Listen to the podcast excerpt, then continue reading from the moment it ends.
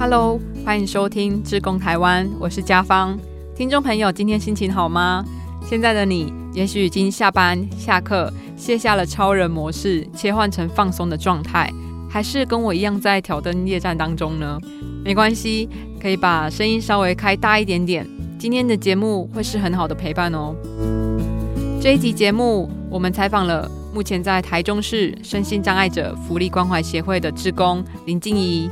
静怡说，年轻的时候总会和朋友你一言我一语的勾勒着，我几岁要结婚，几岁要生小孩，然后要生几个，几岁要当老板，几岁要有自己的房子。但是人生似乎都没有照着这张人生计划表的期待。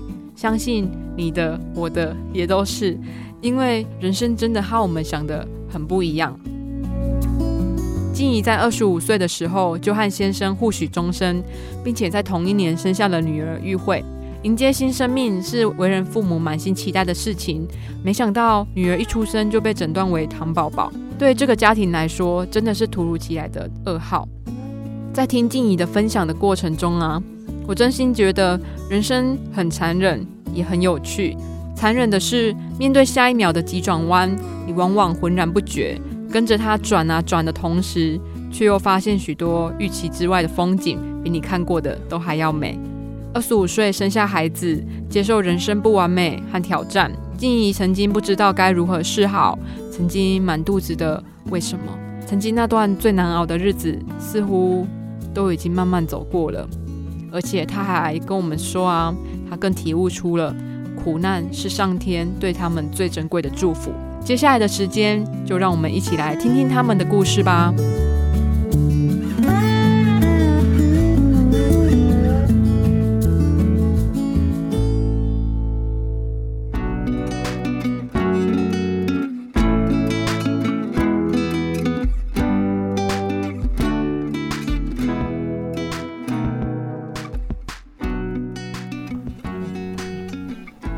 好，要问候吧。好。大家好，我是台中市身心障碍者福利关怀协会的职工，我叫林静怡，我是学员玉慧的妈妈。静怡，你刚刚有提到说是因为孩子的关系，然后认识了协会嘛？那可以请你先跟听众朋友们分享一下玉慧的成长历程吗？嗯哼，因为玉慧她是一出生就是一一从一从妈妈肚子出来，然后医生一看到她的脸就说啊，她应该就是糖宝宝。对对对啊，所以，呃，我们一开始一一一脐带一剪掉，他就医生就跟爸爸说，这个应该就是糖宝宝了啦。那进一步筛检也确定是，对对对。那因为我们其实我们算是那时候还蛮年轻的，我才二十五岁而已。对，哎呀，然后其实我也不太懂什么是糖糖宝宝，什么是唐氏症。对对对，啊，所以也是蛮那时候当心情是很复杂啦。对对对对，是啊，我想心情一定是。不知道该怎么说，就是很难以言喻。而且原本以为剧本跟多数人没有什么两样，呃，二十五岁结婚，然后马上就怀了第一胎，怀孕的过程中也是满心的期待。没想到孩子出生的时候，医生却说疑似是糖宝宝。当下你的脑中一定一片空白哦。后来就是靠着找一些资料，然后医生的跟我们的分跟我们说明，然后才慢慢知道说啊。对于这样子发展就智能不足、发展迟缓的孩子啊，之后就是以后就是会一直跟着我们。之后我们要怎么样子来带这个孩子？那因为孩子刚生出来是糖宝宝，我们都不敢跟不敢跟我婆婆还有跟我妈妈说。哇，那你心里的压力一定很大。对，因为他们可能也不知道说孩子是就是跟一般孩子不一样。我们到了他大概。六个月的时候，才跟他们讲说啊，这个孩子跟一般的孩子不一样，因为其实他生出来就软趴趴的，因为他是我们我先生家跟我们家都是第一个孙子啊，所以阿妈可能也不是那么清楚说，哎，一般的正常的孩子是大概会怎样，因为陶杰的孙龙啊是，就是第一个孩第一个孙子通常是就是最最最先那个带第一个带的嘛，因为我我都是老大嘛，那我先生也是老大嘛，对啊，那所以。跟阿跟两个阿妈讲说孩子是这样子不一样的，其实他们可能也不知道说到底哪里不一样。后来带的时候就发现真的他就是很慢啊。人家一般孩子说七节背背高发给，可是他们就都没有吧，没有这样，而且到六个月还是软趴趴的，对啊。当别家的孩子在几个月翻身，然后几个月会走，你们可能为了玉慧好不容易学会拍手啊，学会摇头拒绝而惊喜连连。那这应该也让你和先生对于生命的教育有更深层的体会吧？嗯，其实一开始升到玉慧的时候啊，嗯，每次只要讲到孩子啊，就是稍微讲就就流眼泪了。而我这而且我发现周遭的，因为我们有很多糖宝宝，对。跟每个妈妈都一样，只要讲到时候就就不由自主就流流眼泪。可是因为这几年这两三年，就是我们就是走出来，而且跟大家比较分享，而且大家都很很愿意说说把一些讯息资源跟大家共享，所以我觉得那个心已经慢慢开了，而且孩子在这两三年他成长蛮多的，对，那。现在我的心情跟以前的心情又不太一样，对，嗯，以前可能以前可能就是你会觉得有点自，就是自自卑吧，也不是自卑，可能会觉得说自己的孩子跟人家不太一样，对。可是现在我觉得说，其实虽然我的孩子他没有那么聪明，可是他还可以做，他可以做到的事情也是很多，他也可以，他一样也可以像一般的孩子一样，虽然说他没有办法赚赚很多钱呐。可是他也可以跟一般的孩子一样啊，去去上班，来这边工作来上班，他也可以搭公车，对，那他也可以跟呃在在这边有一个小型的社会一个团体，我觉得这样子也很好。对啊，好像是当了妈妈之后才发现自己能够坚强到什么地步，而且更珍贵的是，让我们看见了身旁凝聚了很多很多的爱。我想说，能不能也请静怡和听众朋友们分享一下？你们当初是怎么接触到台中市身心障碍者服务关怀协会的呢？嗯，当初是在 FB 的那个网站上看到，就是因为那时候协会刚好在推广。对对对，那因为我的孩子他是身心障碍的孩子嘛，那刚好有协会他这边有小作所的那个服务，所以我就想说带孩子来这边评估。对对对，然后所以就这样间接的认识了协会这样子的。那因为因为他本身是台东特殊教育学校毕业，那他毕业之后，他一开始他有先去伊甸基金会，他有去伊甸基金会待了一年，对。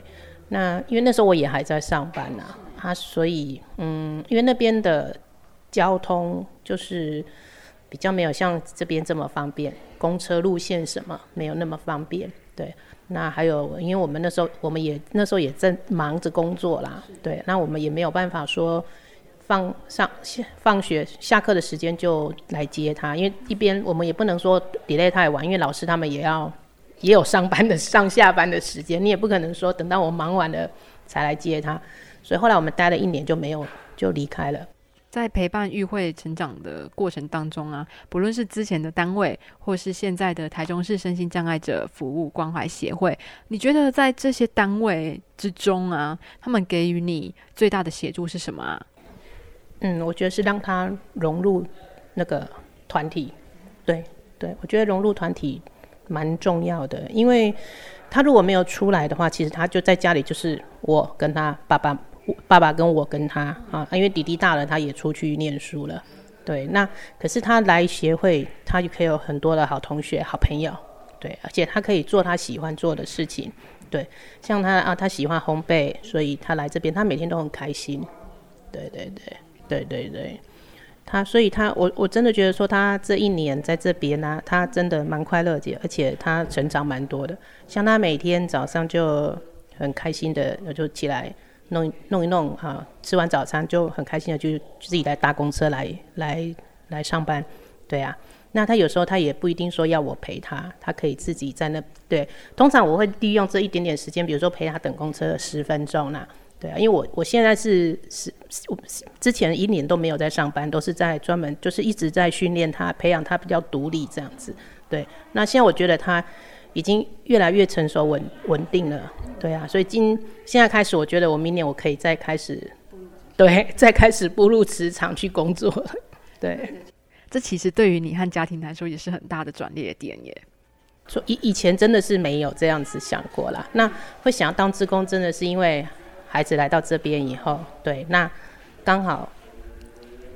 因为其实机构就真的蛮需要职工来协助的。说实在的，对，那我自我自己的想法是在我有时间、我能力可以允许的情况下，我愿意来这边当职工，那顺便陪伴这边的每个孩子一起作业。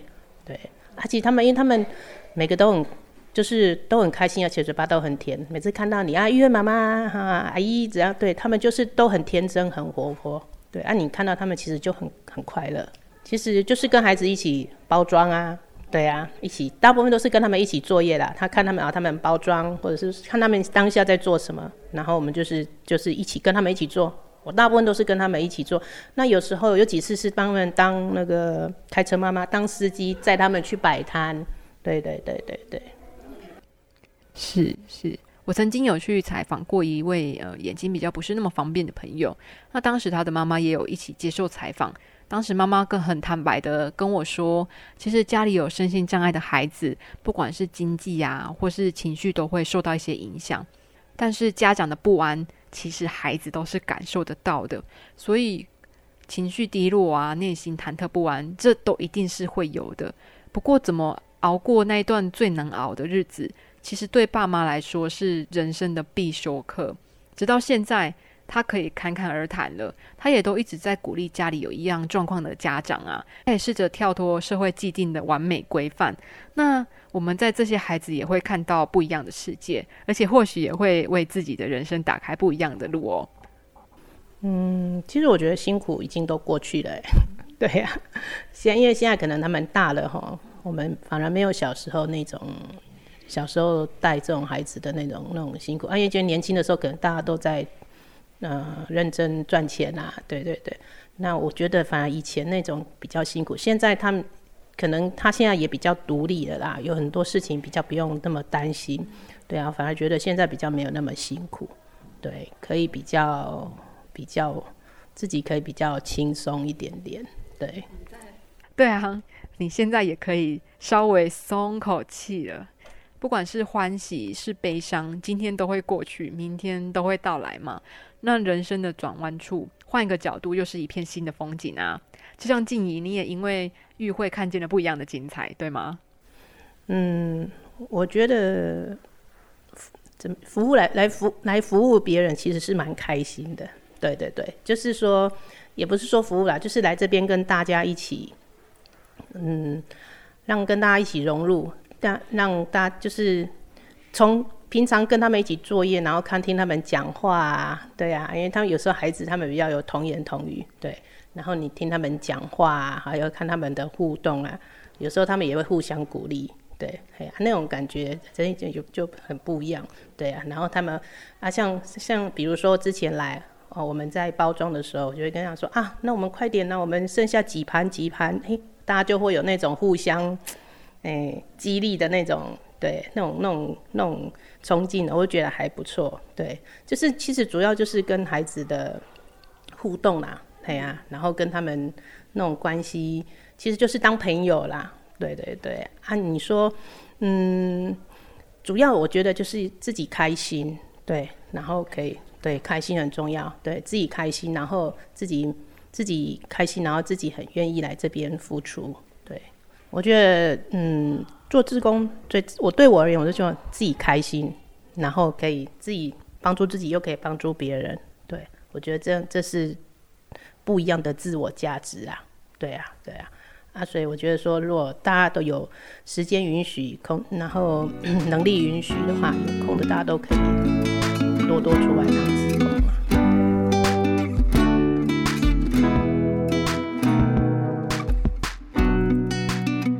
您现在收听的是《志工台湾》。如果你喜欢我们的节目，别忘了按下订阅，避免错过之后精彩的内容。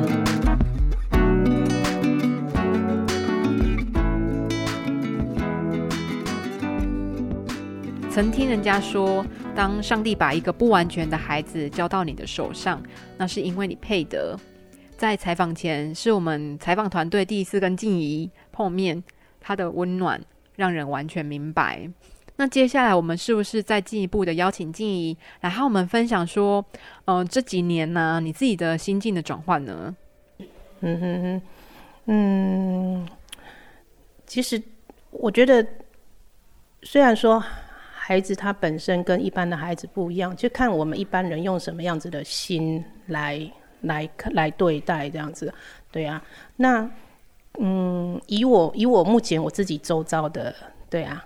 大家啊，我的朋友还有就是说，大家都知道说我们我们有这样子的孩子啊，其实他们大部分不会说把他特定说他是障碍的孩子，对，可能因为可能他已经知道说我我的孩子就是这样子了，对。他已经他们都开始把他们已经不会说把我的孩子设定说他就是这样子，他反而会觉得说，哎，这孩子，嗯，在我的带领之下，他已经慢慢的不一样了，他反而会觉得说，哎，他他真的。嗯，妈妈很用心在带，然后孩子他一直在成长，一直在进步。其实他们反而会觉得说，嗯，这样的孩子也是很有，嗯，也是怎么讲，就是他也是很有未来，也是很，也是他也是可以进步，也是可以成长的。那不要把它设定说他就是他一定要朝着哪个方向。我觉得他可以，我们可以把他以他的他可以的优势的地方。来让他从他优势的地方，让他慢慢去培养，让他慢慢去发亮。对对对，强颜欢笑也好，笑中有泪也罢，那玉慧的改变呢，也一定让你有更多的力量。像我们上楼之前啊，就我看到玉慧在楼下的工作间里面认真的包装着饼干哦，那认真的神情啊，也让我非常的感动耶。我想静怡你自己也有很多的感触吧。有时候我都跟爸爸开玩笑讲，我说，嗯，如果说孩子不是这样，或许今天我们是不一样的人生嘛，对啊。那可能因为有有玉慧这样子，所以其实我们反而觉得说，嗯，日子人就是日子过得也特别的精彩，因为有他，所以我们有不就是过了很很多。你如果是一般的孩子，这时候他可能自己出去玩了，他去外面读书了，可能就是我跟爸爸两个。可是因为有玉慧，所以我们。假日就是他会排，因为因为啊，比如说他协会这边有活动，那我们就是带他出来做活动。对，那因为玉慧他本身他有在学音乐，对，那他像他假日老师会带我们去养老院做公益表演，对，那我们我也可以接触去安养院跟一些老人互动，对，那这也是因为有有这样的孩子，他才可以带给我们这样不一样的。不一样的人，不一样的方向去可以去对。那如果如果不是因为他，我可能我这时候四十几岁，我可能我应该还不会走到那个安养院去去去陪伴老人这样子。对啊，啊，所以我是觉得说，嗯，他给我蛮，他给我的感觉是，我觉得他目前已经蛮成熟、蛮稳重啊。对，而且他已有独立性，已经渐渐出来了。对啊，未来我是希望说他可以，就是说。很多事情能够自己来，尽量自己做。对，就是说之后，因为毕竟爸爸妈妈不可能一直陪在他身边呐。对啊，那如果说总会有那一天爸爸妈妈不在的时候，对啊，他那他可以自己什么事情都可以自己来。对，这这我想这应该都是一般一般家长他的的对对对对对。对，我想没有人应该是一座孤岛。当别人曾经为你点亮一盏灯。最终你也会成为点灯的人。那也许因为这种爱的交流，也会让这一条孤独的路走得既饱满又富足。那在节目的最后啊，静怡，你对于家里有慢飞天使的家长，有什么话想跟他们分享吗？嗯嗯，如果说对于同样是生障的家长，我觉得说像我们这样，我们有特殊的孩子，我觉得我们一定要把孩子带出来，对，不要让孩子都是待在家里，或者是说让他单独的是自己。自己一个，我觉得应该要把他带出来，然后我们也不要说太刻意去在意别人的眼光，对，因为我觉得孩子有带出来，他一定会慢慢的会他的他的视野还有他的想法，他的看法也会不一样，对对对，那你孩子慢慢带出，而且一定要让他去多学习一些新的东西，对，因为这对他而言是一个刺激啊，对，嗯，因为。以其他孩其他障别的孩子，我不知道，我不清楚啊。可是像以唐唐氏症的孩子来讲，他大概会比我们早退化二十年。对，那比比如说我六十岁的时候，他四十岁的时候，他可能跟我一样老了。对对对，那所以我就觉得说，要一要一直给他刺激，给他学习新的东西。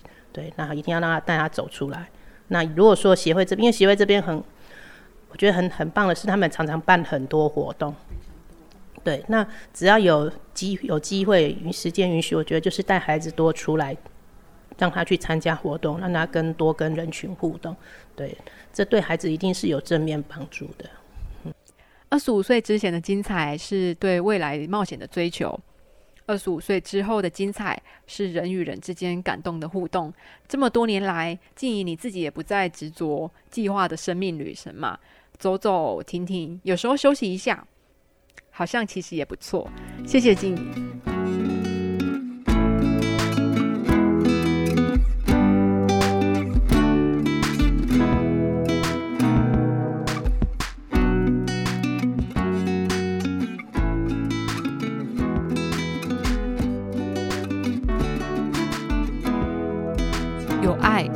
定有希望，人一定有爱的能力，找出你爱的能力，就能够好好活着。